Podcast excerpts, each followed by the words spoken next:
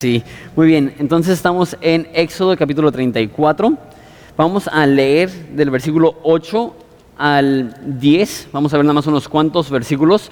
Están súper llenos de, información, entonces fácilmente voy a poder enseñar todo el tiempo de esos tres versículos. Pero ¿les parece si los leemos y oramos? Dice así. Entonces Moisés, apresurándose, eh, bajó la cabeza. ¿Esa Cristian? Cristian, eh, se me hace que no hay nadie en la cámara. Si puedes, por favor, picarle ahí el botoncito. Eh, versículo 8 dice, entonces Moisés, apresurándose, bajó la cabeza hacia el suelo y adoró. Y dijo, si ahora, Señor, he hallado gracia en tus ojos, vaya ahora el Señor en medio de nosotros, porque es pueblo de dura cerviz, y perdona nuestra iniquidad y nuestro pecado, y tómanos por tu heredad. Y él le contestó, He aquí yo hago pacto delante de todo tu pueblo y haré maravillas que no han sido hechas en toda la tierra ni en nación alguna y verá todo el pueblo en medio de la cual, del cual estás tú la obra de Jehová, porque será cosa tremenda la que yo haré contigo. Oramos.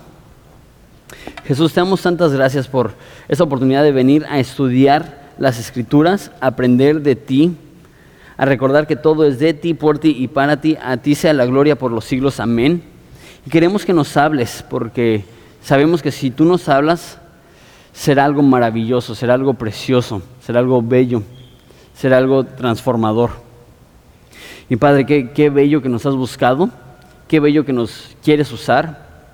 Y Padre, te pido que en este tiempo te podamos conocer como nunca antes Pedimos que, tú reveles tu gloria, reveles tu grandeza, reveles tu poder para que nosotros te podamos adorar. Es tan bueno, te amamos es en tu nombre precioso que pedimos esto. Amén. Muy bien. Cada uno de nosotros, particularmente los que ya son poquito mayores, mayores de 18 o 20 años, tenemos muchas relaciones en base a contratos. O sea, contratos es el intercambio de bienes y servicios eh, a cambio de normalmente eh, dinero o lo que sea. Entonces, si tienes un teléfono, particularmente si tienes plan, has firmado un contrato, si tienes algún tipo de servicio, cable o lo que sea, has firmado un contrato, si has puesto un servicio de la, ciudad a tu nombre, ya sea luz, agua, lo que sea, eh, has, firmado un contrato. Y, y, tenemos muchísimas relaciones, ya sea con el banco o lo que sea, relaciones a base de contratos. Eh, y la forma que funciona es que tú das un servicio y recibes un servicio y siempre y cuando des tu dinero y recibas ese servicio, funciona bien eh, eh, ese contrato. Pero, por ejemplo, si no pagas tu recibo del teléfono, ¿qué es lo que sucede?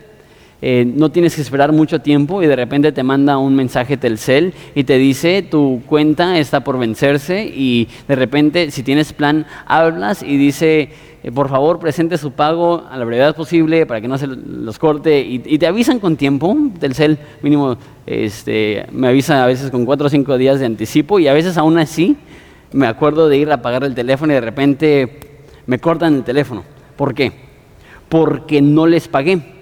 Y a lo mejor tú puedes decir, pero ¿dónde está la gracia, Telcel? ¿Que, no puedes ver que es un tiempo difícil? ¿Que no ves que, que la crisis y qué te dirían? Tú firmaste ese papel, tú quedaste que ibas a pagar esto y porque no has pagado esto, nosotros vamos a retirar nuestro servicio. Y así funcionan todas las compañías y tenemos tantas relaciones que operan a base de contrato, de un intercambio de servicios y de bienes, que a veces nos olvidamos que hay otro tipo de relación que existe. Y esa no es la de contrato, sino la de familia. Y la de familia no es un contrato, no es un contrato, sino que es un pacto. La diferencia entre un contrato y un pacto, el fin de un contrato es recibir algo a cambio.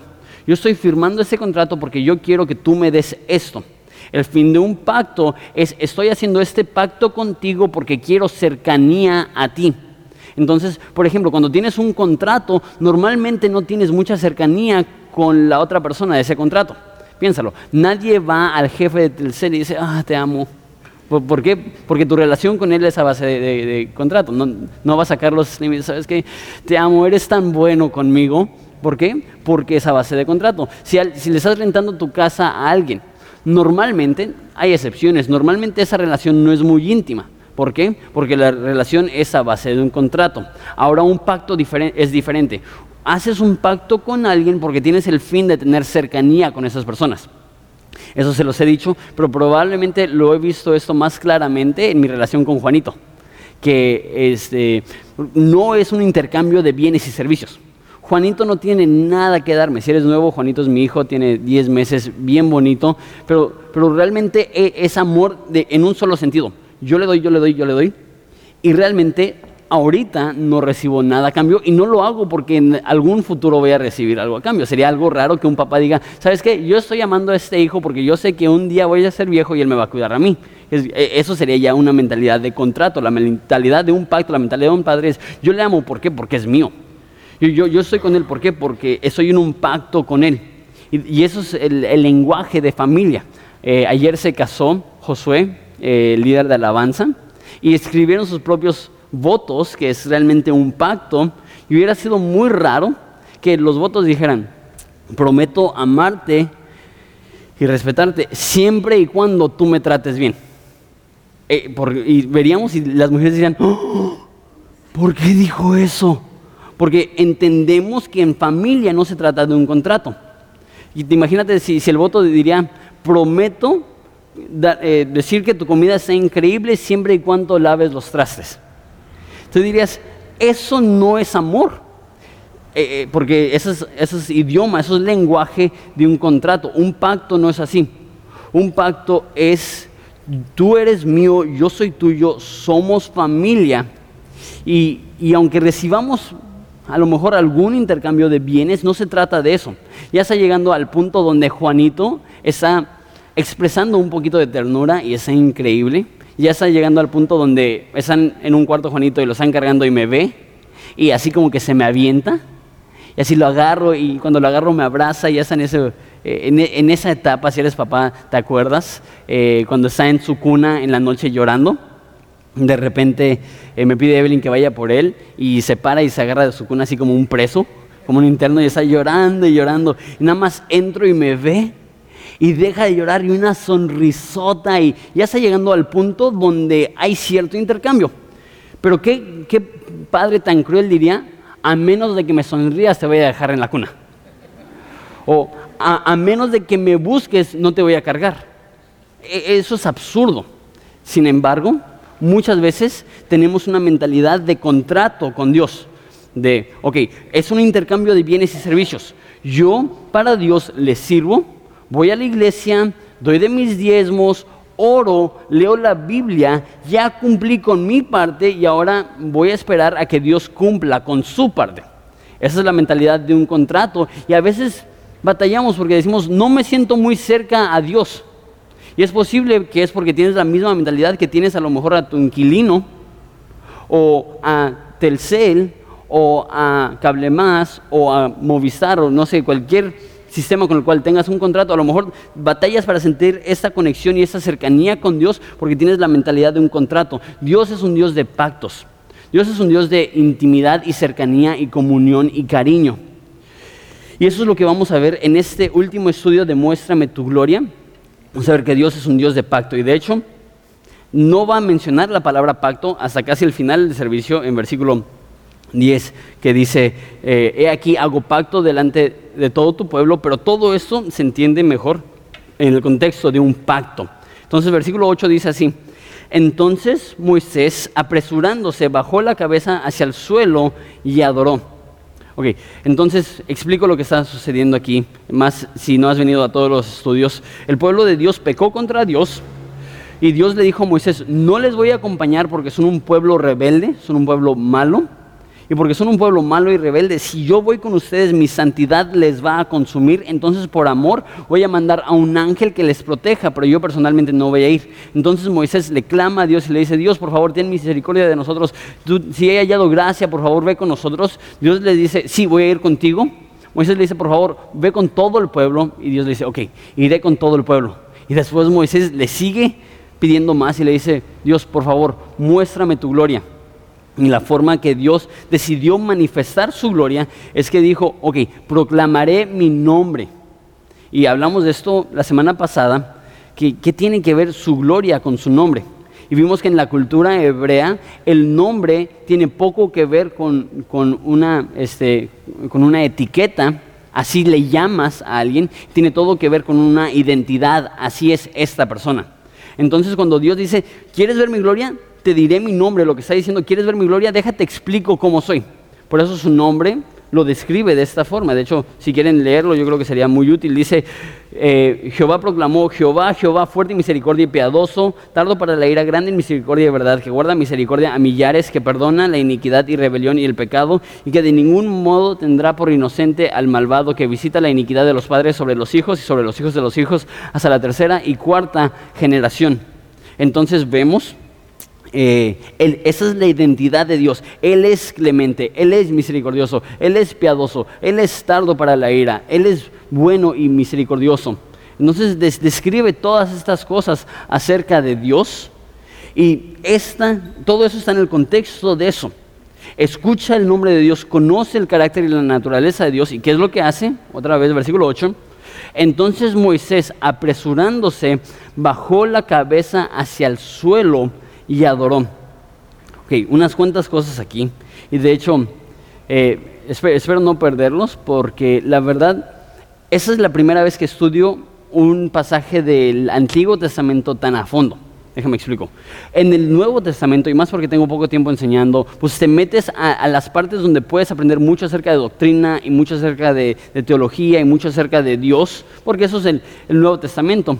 Y los libros que he enseñado en el Antiguo Testamento, particularmente aquí los domingos, como Ruth o como Habacuc, he enseñado otros libros como Nehemías y Esdras, porque son libros típicamente más largos, como que voy avanzando bastante rápido y no me deja realmente profundizar en las diferentes palabras y usos y términos y demás. Pero en esta ocasión, por ejemplo, que estoy pasando, eh, la semana pasada realmente me enfoqué en dos versículos y esta semana realmente me voy a enfocar primordialmente eh, en, en dos versículos, también tres versículos.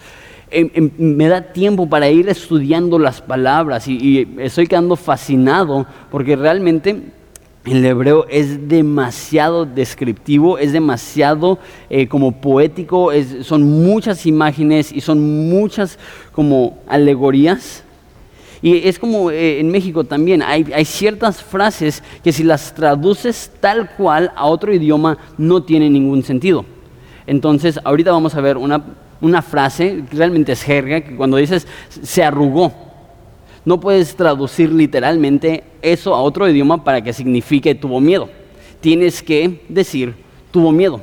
Y así también en el hebreo hay muchas palabras que pueden tener dos sentidos y obviamente los traducen del sentido que, que, que se pueda entender por cuestiones obvias, pero nos ayuda a entender el trasfondo. Entonces, cuando dices, entonces Moisés apresurándose, esa palabra apresurándose literalmente significa hacer líquido.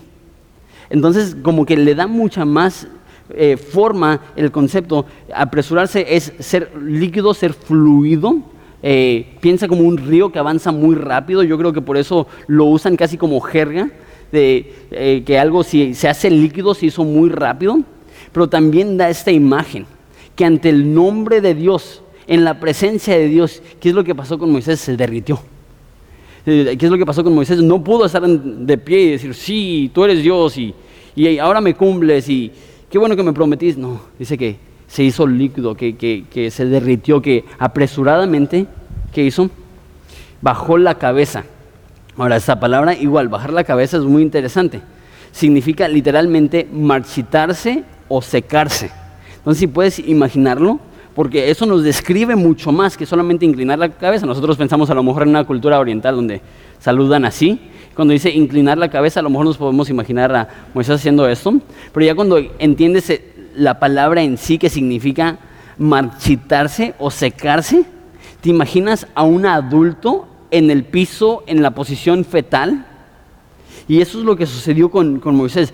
Ve a Dios, pierde la fuerza, se hace líquido, cae al piso, está marchitado. Ahora sí, podemos usar la jerga mexicana, se arrugó, eh, tenía miedo, tenía temor. Y dice una palabra más. Eh, que se hizo líquido literalmente, se, apuró, bajó la cabeza, o sea, se secó, se marchitó, es una imagen y adoró. Esa palabra adorar literalmente significa postrarse o hacer reverencia. Eso es muy interesante. ¿Por qué?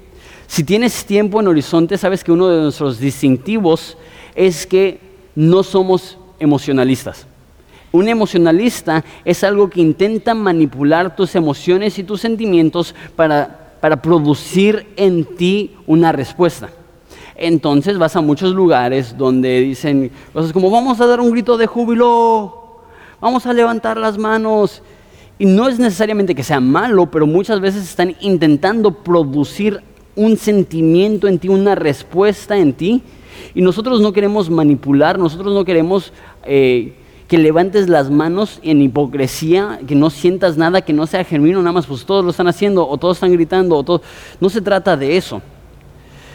Pero vemos aquí que hay una manifestación obvia, física, cuando hay una persona realmente adorando.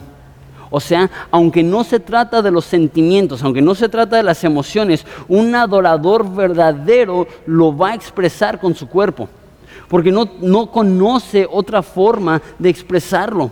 ¿Es bueno levantar tus manos? Sí, es bueno levantar tu voz. Sí, es bueno hincarte. Sí, es bueno postrarte. Sí, pero no lo hacemos como un rito vacío para producir algo en nosotros.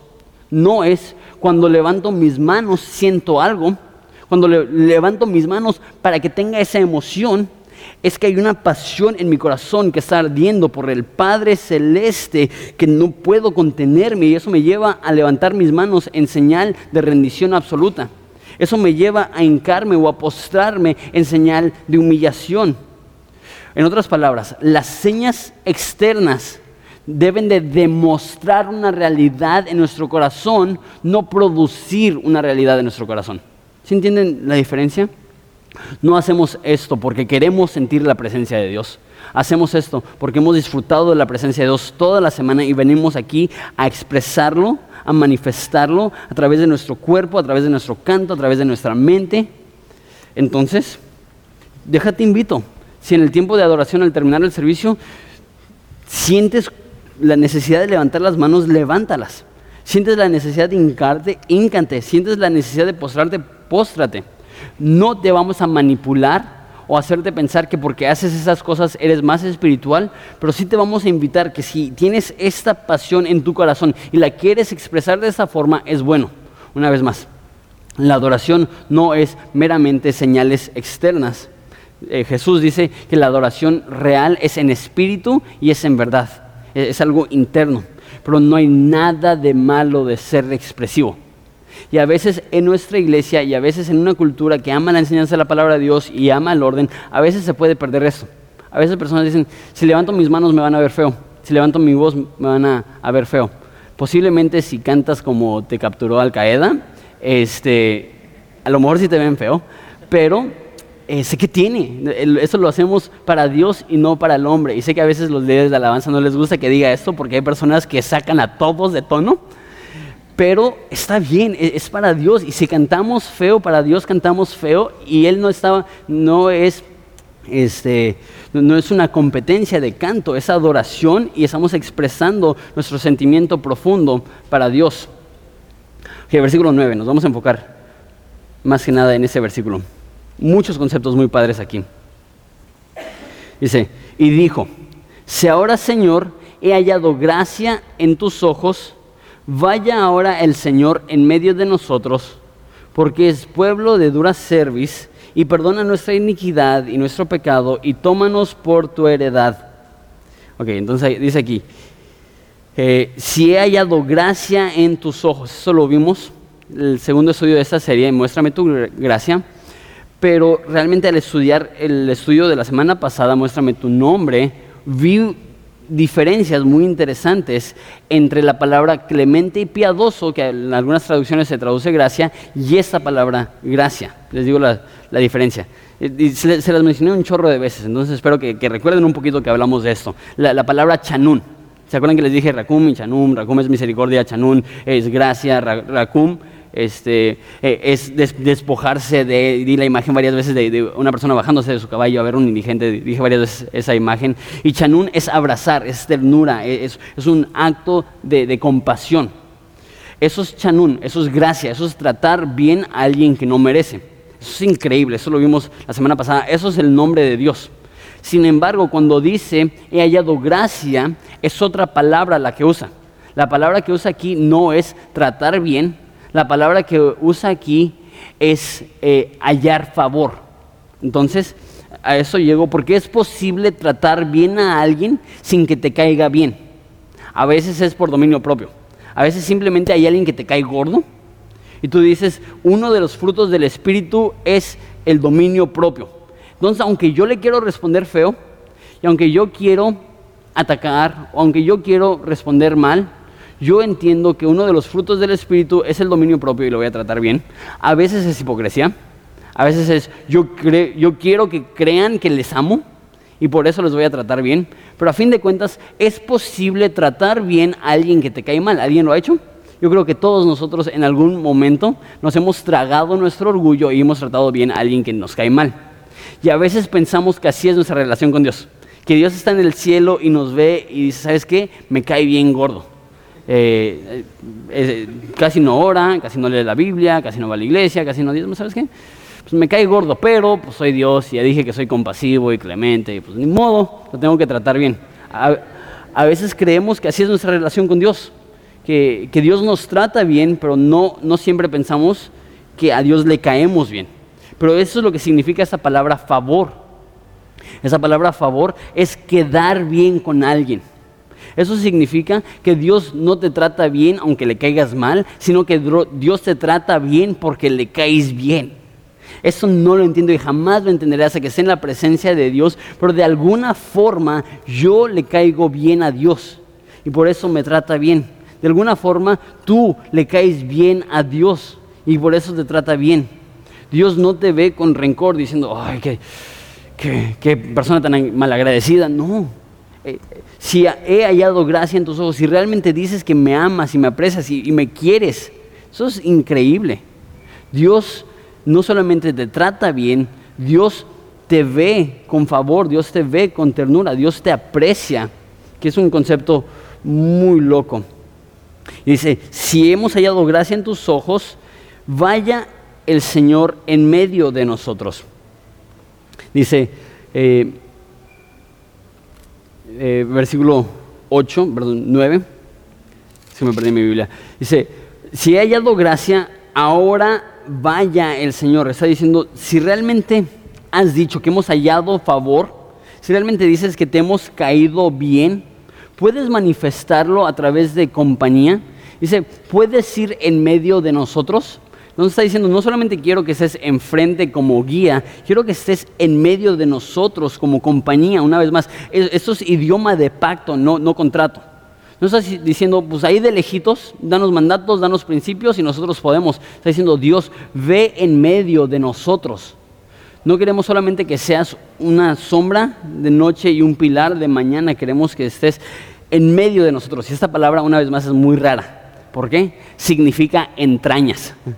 Y, obviamente no lo traducen literalmente porque si leyeras esto y dices, si hemos hallado gracia en tus ojos, por favor ve en nuestras entrañas, no lo entenderíamos.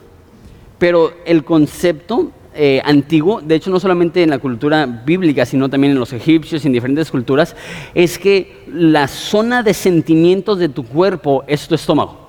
Y hasta hoy en día hay veces que cuando estás enamorado, ¿dónde lo sientes? En tu estómago. Hay veces que cuando te enojas, ¿dónde lo sientes? Una gastritis que no te deja dormir. Y, lo sientes en tu estómago. Cuando estás preocupado, ¿dónde lo sientes? Hay personas que dicen, ay, en mi corazón. Pues si, somos honestos, lo sientes en tu estómago. Y de hecho, los faraones les sacaban su estómago y los enterraban aparte porque ellos creían que, el estómago era como el corazón, que, que el estómago era el centro de sentimientos muy interesante, entendiendo eso, que Moisés le diga, ve en nuestras entrañas. Eh, tenemos la palabra hasta hoy en día, un amor entrañable, un amor de lo más profundo de nuestro ser. Lo que está diciendo es, sí, ya sé que eres soberano, ya sé que eres rey, ya sé que eres guía, ya sé que eres bueno. Necesitamos que vayas con nosotros, en nosotros, dentro de nosotros, que haya una compañía total, absoluta, profunda un, amor y, una compasión y una comunión y una, cercanía. Y no soy muy fan de la frase recibir a Cristo en tu corazón, porque no es la frase que usa la Biblia cuando una persona le da su vida a Cristo. Eh, más que una vez en toda la Biblia se usa esta frase, recibir a Jesús. Esa es la frase popular, no, no, no estoy hablando mal de esa frase, no me gusta decirla porque simplemente no la veo mucho en la Biblia, pero ese concepto es parecido, nada más que en vez de aceptar a Jesús en tu corazón, sería aceptar a Jesús en tu estómago, este, que sí está un poquito más, más raro, pero ese es el concepto, llevarlo en lo más profundo de ti, llevarlo en lo más íntimo de ti. Siguiente frase. Dice, porque somos pueblo de dura cerviz. Eso significa cerviz, es de donde vienen las cervicales, que es el cuello. Y una persona de dura cerviz es una persona literalmente del cuello tieso, que es básicamente una persona terca, que está indispuesta a considerar otras opciones. Entonces, si te imaginas a alguien que tiene el cuello tieso, no, no, no puede voltear. Entonces, lo que está diciendo es que tú ya tienes tu opinión, tú ya tienes tu postura y nadie puede cambiar tu opinión. Y la verdad es que cuanto más tiempo llevo en el ministerio, más me doy cuenta que soy una persona terca, que soy una persona que a veces llego a conclusiones y como dice la Biblia, todos creen estar bien en su propia opinión. Entonces yo soy una persona terca, ora por mí, pero sabes que lo más probable es que tú seas una persona terca. Entonces oraré por ti. Porque la verdad está diciendo, somos un pueblo de dura service. Y si la Biblia dice, todos creen estar bien en su propia opinión, eso significa que la naturaleza humana es que creemos que nuestra opinión es la más válida, que nuestra perspectiva es la más correcta, que nuestras decisiones son las más acertadas. ¿Alguna vez has tomado una decisión y has dicho, yo sé, que yo sé, que yo sé que es la mejor decisión del mundo? Y después de las cuantas semanas estás como que, ¿por qué no nací muerto? Y es una decisión que ha arruinado tu vida y tú dices, estaba tan seguro. Somos un pueblo terco, soy un pastor terco, eres un pueblo terco, somos un pueblo terco. Ora por mí, oraré por ti. ¿Y cuál es la forma de combatir esa terquedad? Dice, ve en medio de nosotros, queremos tu presencia. ¿Cómo combates la terquedad que todos llevamos dentro? Estando en una constante práctica de la presencia de Dios. Lo que vimos hace unas semanas estar platicando con Dios, estar diciendo, Dios, esa es mi opinión, esa es mi postura, esa es mi, mentalidad. ¿Puedes cambiarme? ¿Puedes ayudarme? ¿Puedes poner tus pensamientos en mi corazón? ¿Puedes poner tus preceptos en mi mente? La forma que, que combatimos, que cambiamos esa terquedad, es acercándonos a la persona de Jesucristo. otra frase más. Les digo que estamos pasando mucho tiempo aquí porque son muchas frases muy padres. Ya vimos si ha hallado gracia, ya vimos que vaya en medio de nosotros, ya vimos que es un pueblo de dura service y ahora perdona nuestra iniquidad y nuestros pecados. Iniquidad aquí es perversión. Esto es ser malo ante la sociedad. Esto es tan malo que aún los no cristianos, los no religiosos te ven y dicen, eres una persona terrible. Y hay personas así. Hay violadores, hay, hay asesinos, hay este, criminales que la sociedad, aún los no cristianos, aún los, los ateos, ven y dicen, tú eres una persona terrible. Entonces dice, puede perdonar a los inicuos, a los pervertidos, y también menciona a los pecadores. Ahora, la palabra aquí, pecador, o perdona, nuestro pecado, no es malo ante la sociedad. Porque hay mucha gente que es buena ante la sociedad. Hay mucha gente que se esfuerza, que, vive con una buena causa, que ayuda al medio ambiente, que recicla, que maneja bien, que no rompe las leyes, que, no da mordidas, que paga todas sus deudas. Y la gente dice, es, es una persona moral. Pero aún personas morales cometen pecados, y esta palabra pecado aquí no es tanto hacer algo malo, sino ofender a Dios. Porque sabes que puedes hacer algo bueno y ofender a Dios. Porque Dios ve el corazón. Y Dios ve que a veces nuestra motivación es mala. Dios ve que a veces nuestro corazón es malo. Y a veces nuestras acciones, aunque sean buenas, nos condena. Esas son las dos categorías. Inicuos, malos ante la sociedad, pecadores, culpables ante Dios. Y dice que Él puede perdonar. Una vez más, no sé si me estoy metiendo demasiado, pero, pero es fascinante. Esa palabra aquí, perdonar, es la primera vez que se usa en toda la Biblia. Y no es la palabra que típicamente se usa para perdonar, es lo que se usó la semana pasada en su nombre que dice perdona iniquidad, pecados y transgresión. Esa palabra perdonar significaba, la palabra que normalmente se usa es remover una acusación. ¿Alguna vez has estado en un pleito con alguien y les estás acusando porque a lo mejor te fallaron? Y llega al punto donde nada más entiende, ¿sabes qué? Por más que le diga, no va a entender. Mejor me doy por vencido y dejo de acusarlo. Ya, es culpable, pero ya, ya, ya, ya no me voy a meter con él. Eso es una forma de perdón. Es decir, yo sé que tú estás mal, pero ya no te voy a estar molestando. Yo sé que tú estás mal, pero, pero, ya no te voy a acusar. Y esa es la forma más básica de perdón. Y si tú necesitas perdonar, Considera eso. ¿Quién en tu vida no has dejado de acusar? Que tú sabes que es un, es un, está perdida la situación, pero tú sigues acusando y acusando y acusando. Y realmente le daría libertad a tu corazón perdonar a esa persona. Pero eso no es la palabra aquí. Esa palabra significa, muy interesante, rociar. Es rociar. Eso si, si tienes tiempo en la Biblia, a lo mejor tiene sentido. Pero si eres, como muchas personas en Horizonte, un cristiano nuevo, Amor, dices, ¿qué tiene que ver esto con perdonar? Esa es la primera vez que sucede porque todavía no se había puesto en orden el orden de puesto en orden el proceso de sacrificios del templo. Y lo que se hacía es que si cuando tú pecabas, tú ibas al templo y dependiendo de qué tan rico eras, llevabas una ofrenda, si, si eras una persona humilde, llevabas unas palomitas, si eras un hombre eh, rico, llevabas a veces hasta una vaca y lo ponías sobre el altar ponías tus manos sobre ese toro, ese animal, ese becerro, lo que sea, confesabas tus pecados y simbólicamente estabas transfiriendo tus pecados a ese animal y lo matabas.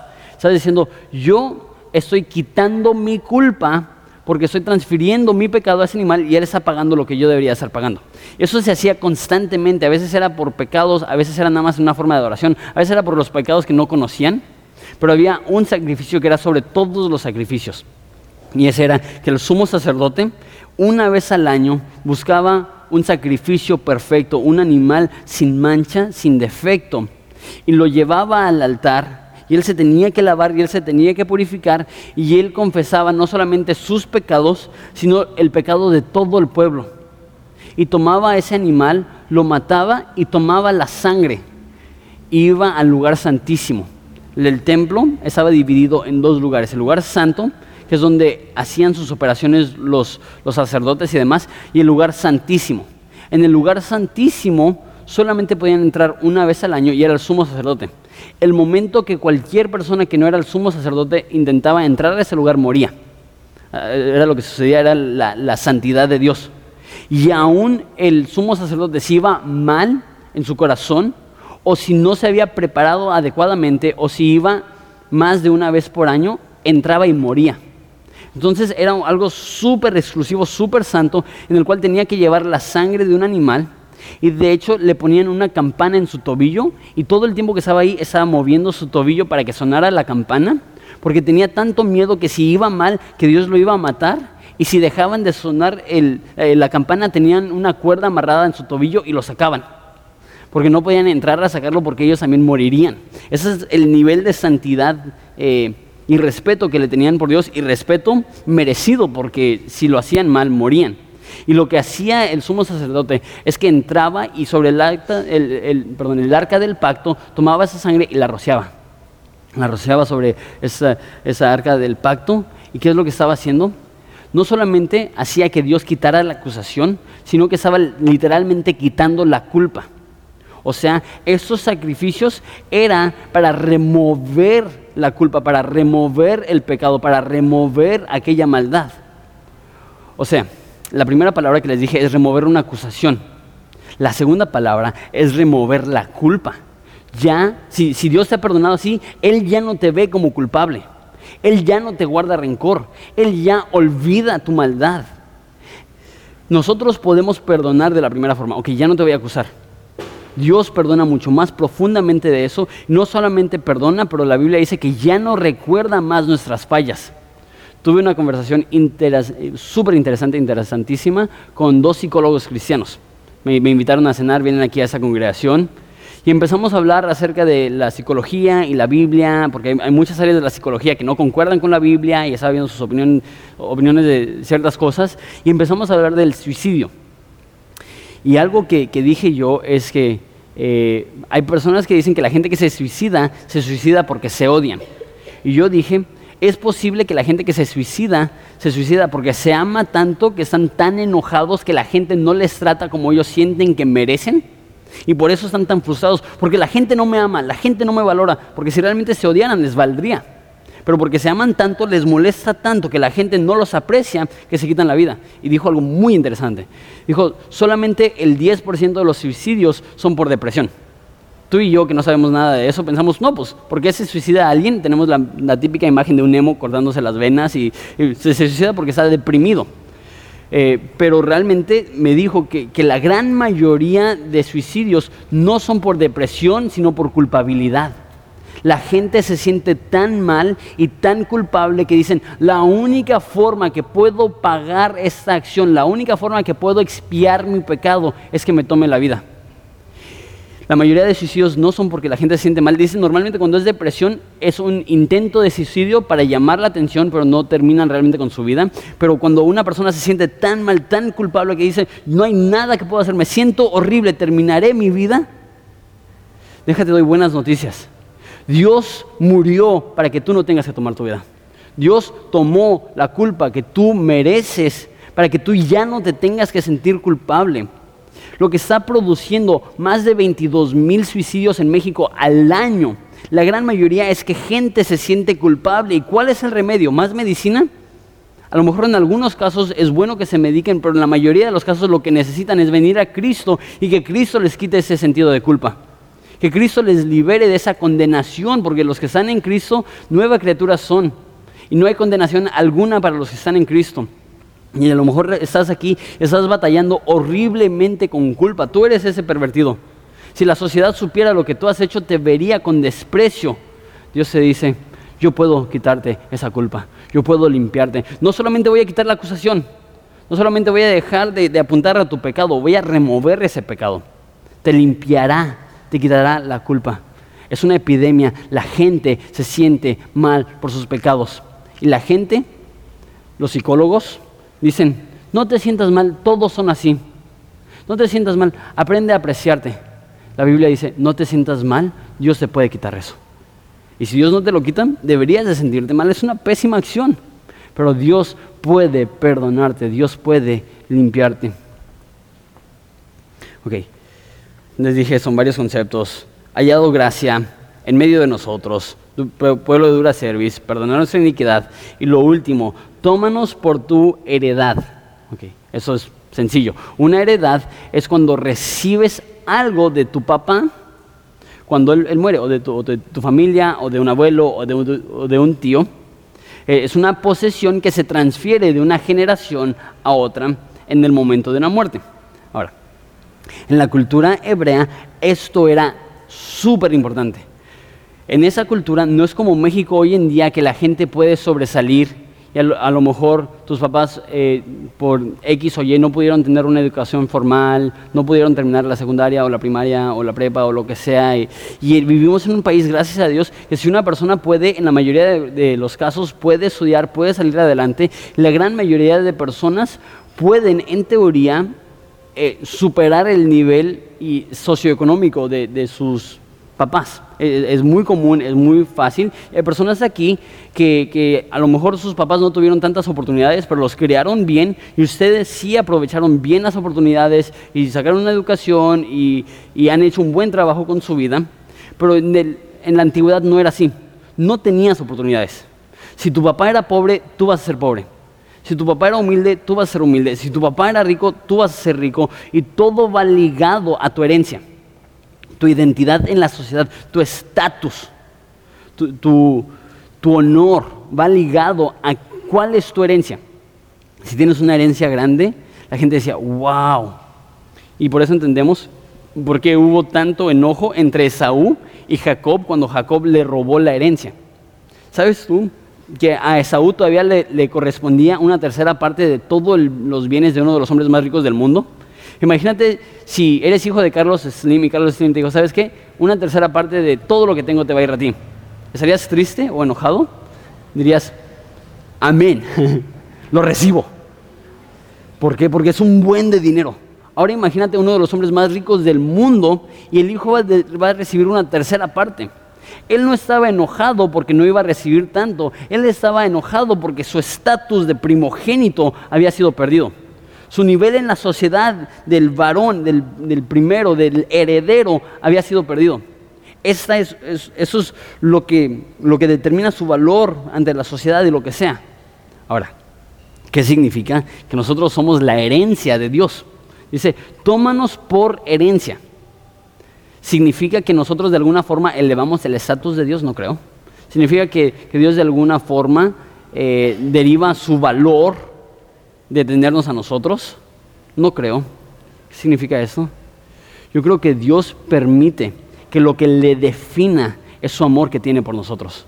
Cuando dice, tómanos por herencia, está diciendo, en nosotros, Dios, está diciendo Moisés, en nosotros encuentra tu felicidad. ¿Entiendes esto? Dios es eternamente feliz. La Biblia dice, mi gozo os doy para que su gozo sea cumplido. Eso significa que Dios en la eternidad está totalmente gozoso. En su presencia hay plenitud de gozo. Dios está totalmente, perfectamente, completamente pleno, satisfecho y gozoso en el cielo. Imagínate, eres Dios. ¿Qué más quieres? Tienes todo. Entonces, ¿cómo puede Dios tener una herencia si Él ya es dueño de todo? Y me lleva al mismo concepto de pacto, me lleva al mismo concepto de familia. Dios nos toma como una herencia preciosa, no porque es un intercambio de bienes y servicios. No es que Dios te ve y dijo, wow, si lo recibo va a ser un elemento increíble para mi reino. No es que Dios dijo, wow, si lo adopto va a hacer muchas cosas por mí. Él dijo, es mi hijo, lo quiero adoptar, yo lo quiero en mi familia. Y una vez más, papás, piensen en esto. ¿Por qué amas a tu hijo? ¿Por qué amas a tu hija? A lo mejor hay personas que dicen que es evolución, que solamente así podemos sobrevivir. Hay, personas que dicen, ¿quién sabe? Es inexplicable por qué hay tanto amor de una mamá a un hijo, de un papá a un hijo. Es inexpresable, es inexplicable. Dios creó nuestro ADN, Dios creó nuestro cuerpo. Y Él dijo que si ustedes siendo malos saben dar buenos regalos a sus hijos, ¿cuánto más el Padre que es perfecto? ¿Qué es lo que está diciendo? Antes de la creación del mundo, Dios nos creó con esta capacidad de sentir un amor profundo por nuestros hijos, para que en el momento que lleguemos a Dios, Él diga, yo soy padre, tú eres hijo, nosotros digamos, no, ¿así me amas? ¿Y más? ¿Me amas como yo amo a mi hijo? Me amas aunque yo llegue con las manos vacías, me amas aunque yo metafóricamente me orine y me haga popó en el pañal y me tengas que cambiar y me tengas que alimentar y, me amas aunque yo esté llorando toda la noche y me amas aunque sea un dolor de cabeza y me amas aunque sea caro, me amas aunque sea difícil y Dios dice, sí. ¿Por qué? Eres mío. E, eres mi heredad, eres mi posesión. Eh, la Biblia dice en primera de Pedro que Dios nos adquirió no con oro, ni cosas que perecen, sino con su preciosa sangre. ¿Cuánto cuidas aquello que te costó mucho? No sé si alguna vez has comprado algo caro, algo que, fue un sacrificio para ti, a lo mejor un carro, o a lo mejor, no sé, una prenda de ropa muy bonita. ¿Cuánto la cuidas? he conocido personas que, que compran un carro y toman medidas así extrañas. Se estacionan a 20 cuadras del Walmart para que nadie le vaya a pegar con su puerta. Y yo, yo prefiero caminar a arriesgar a que me rayen mi carro nuevo. ¿Por qué? Porque te costó. ¿Cuánto le costaste a Dios? No fue oro, no fue plata, no fue algo corruptible. Fue la preciosa sangre de su Hijo y ahora tú eres su herencia y tú eres su posesión preciosa. Una vez más, no entiendo eso porque yo, yo me veo en el espejo. Y digo, ¿herencia preciosa? ¿Cuál? herencia preciosa, por favor. Yo, yo me conozco, y no estoy hablando del aspecto físico, aunque también no, no, ayuda, pero en el aspecto espiritual, en el aspecto eh, emocional, en el aspecto teológico. ¿Qué le puedo dar yo a Dios? Y la Biblia dice, ¿qué le podemos dar a Dios que Él no tiene? es la misma respuesta. ¿Qué me puede dar Juanito que no tengo? Absolutamente nada. Pero lo amo porque estoy en un pacto con Él, un compromiso con Él. Él es mío. Así te ama Dios. No intentes explicarlo, recíbelo. No intentes justificarlo. Dios me ama por esto, eso, eso. Esa es la mentalidad de contrato que necesitamos que Dios quite de nuestras cabezas. Podemos decir, no sé por qué Dios me ama, no sé por qué amo a mi hijo, es inexplicable, es inexpresable, le amo. No sé por qué Dios me ama, soy su hijo, me ama. Y terminamos con el versículo 10. Eso lo vamos a ver más rápido porque realmente es reiterar lo que ya hemos visto. Dice, y él contestó, he aquí, yo hago pacto delante de todo tu pueblo y haré maravillas que no han sido hechas en toda la tierra, ni en nación alguna, y verá todo el pueblo en medio del cual estás tú, la obra de Jehová, porque será cosa tremenda la que haré yo contigo. Tres conceptos aquí. Dice, él contestó, y haré pacto contigo. Entonces, eso que estamos hablando es un pacto, no, no es un contrato. ¿Y cuál es el pacto de Dios? Tres cosas. Si lo ves? Haré maravillas. Uno. Verá todo el pueblo, Dios, y lo que haré contigo. Entonces son tres, tres elementos de este pacto. Primer elemento, haré maravillas. La palabra maravilla ahí es algo milagroso o increíble. Dios va a hacer cosas grandes. Este es su pacto, esto es su compromiso, que Dios va a obrar de una manera increíble, de una manera milagrosa, de una manera grande. ¿Por qué? Dice, la segunda cosa, que todos verán, que verá todo el pueblo en medio del cual estás tú, esto posiblemente está hablando de los judíos o posiblemente está hablando de todas las naciones que van a conquistar. No creo que importa. Lo que está diciendo es, voy a obrar de tal manera que todos lo vean. Ok, ahora, termino no solamente este sermón, pero esta serie con este concepto. ¿De qué forma va a ser estos milagros Dios? ¿De qué forma se va a lucir? ¿De qué forma va a hacer cosas milagrosas? ¿De qué forma va a hacer cosas maravillosas? ¿De qué forma va a hacer cosas grandes? Porque será cosa tremenda lo que haré. ¿Con quién? Contigo.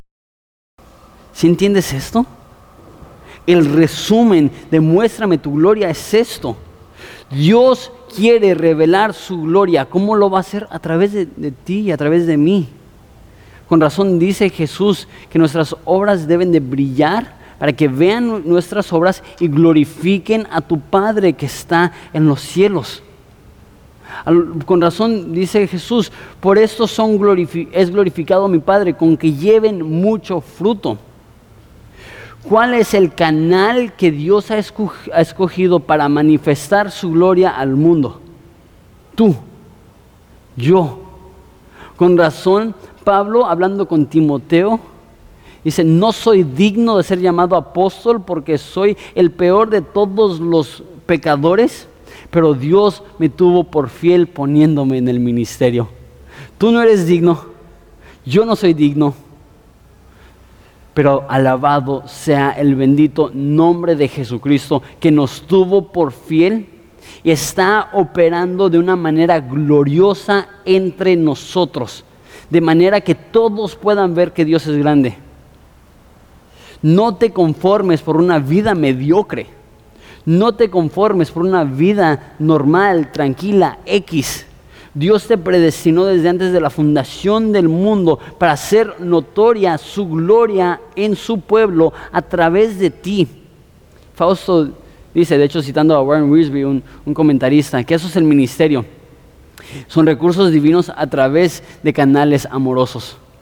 Es la gloria de Dios a través de canales humanos.